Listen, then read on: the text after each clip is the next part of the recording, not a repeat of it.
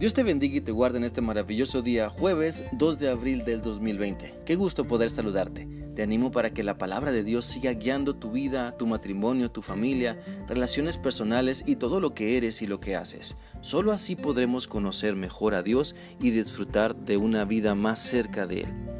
Es por eso que pensando en esto quiero animarte para que meditemos en la palabra de Dios en la primera carta a los tesalonicenses capítulo 5 y estamos leyendo del versículo 15 al 23. Estos versículos dicen así. No permitan que ninguno tome venganza del que le hace mal. Al contrario, deben esforzarse por hacer el bien entre ustedes mismos y con todos los demás. Estén siempre contentos, oren en todo tiempo, den gracias a Dios en cualquier circunstancia. Esto es lo que Dios espera de ustedes como cristianos que son.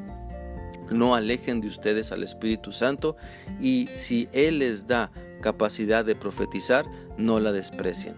Pónganlo todo a prueba pero quédense solo con lo bueno y rechacen todo lo malo.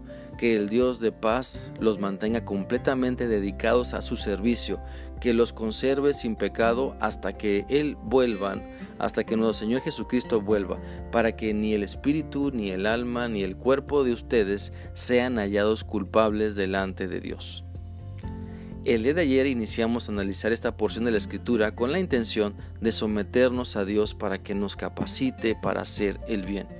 Y como podemos ver y entender a través de estos versículos, tenemos que obedecer lo que Dios nos dice para ser transformados y en vez de querer vengarnos, perdonar y hacer el bien a todas las personas.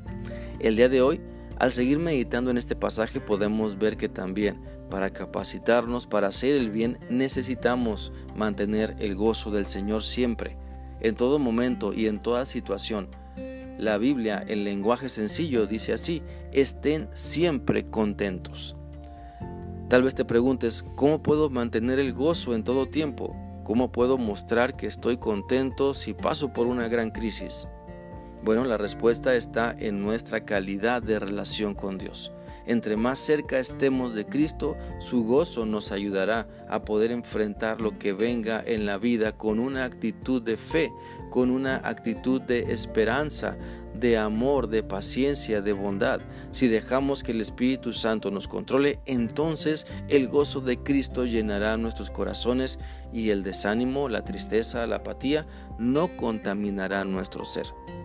Por naturaleza sabemos que hay algunas personas que son más optimistas que otras, pero en Cristo toda persona que le sigue puede desarrollar el buen ánimo, la buena actitud para vivir, puede desarrollar el mostrar su gozo, porque vemos que Cristo está por encima de toda circunstancia, vemos su poder que nos fortalece y saca adelante, vemos su amor trabajando a nuestro favor a pesar de lo que somos.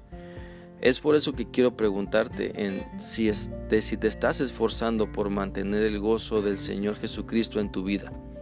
Estamos viviendo en una época donde muchas personas tienen miedo, no quieren enfermarse con el COVID-19. Muchas personas se alimentan de ese miedo, pero Dios quiere que tú te alimentes de su palabra para que puedas mantener el gozo, el buen ánimo, para que siempre puedas estar contento porque tu confianza en Dios te lleva a vivir por encima de las circunstancias difíciles que se presentan. Y todo esto te capacita para hacer el bien, pues cuando estás enfocado en Dios y su gozo se refleja en ti, tendrás el ánimo para ayudar a otras personas en amor, podrás ver las necesidades de muchas personas y moverte a hacer algo, porque el gozo del Señor es tu fuerza, porque el gozo del Señor es tu impulso, es tu motivo para servir, así como Cristo te ha amado. Sé que hay muchas razones por las que nos podemos regocijar, hay muchos motivos para estar siempre contentos. Por ejemplo, podemos estar contentos porque Cristo nos ha salvado, porque Cristo sigue transformando nuestro ser Podemos estar contentos porque somos hijos de Dios por su gran amor. Podemos estar contentos por las bendiciones que tenemos en Cristo y cómo su amor nos llena. Podemos estar contentos porque tenemos una esperanza de gloria, porque el Espíritu de Dios está con nosotros, porque tenemos vida eterna. Por estas y muchas cosas más podemos reflexionar y estar contentos glorificando a Dios, dejando que Él nos capacite para hacer el bien a todas las personas que nos rodean. Espero que esta reflexión sea útil para ti y que sigas meditando en esta porción de la escritura para que Dios te convenza de la importancia de estar siempre gozoso.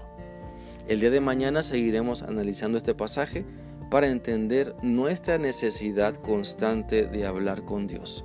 Mientras tanto, que sigas teniendo un bendecido día. Hasta mañana.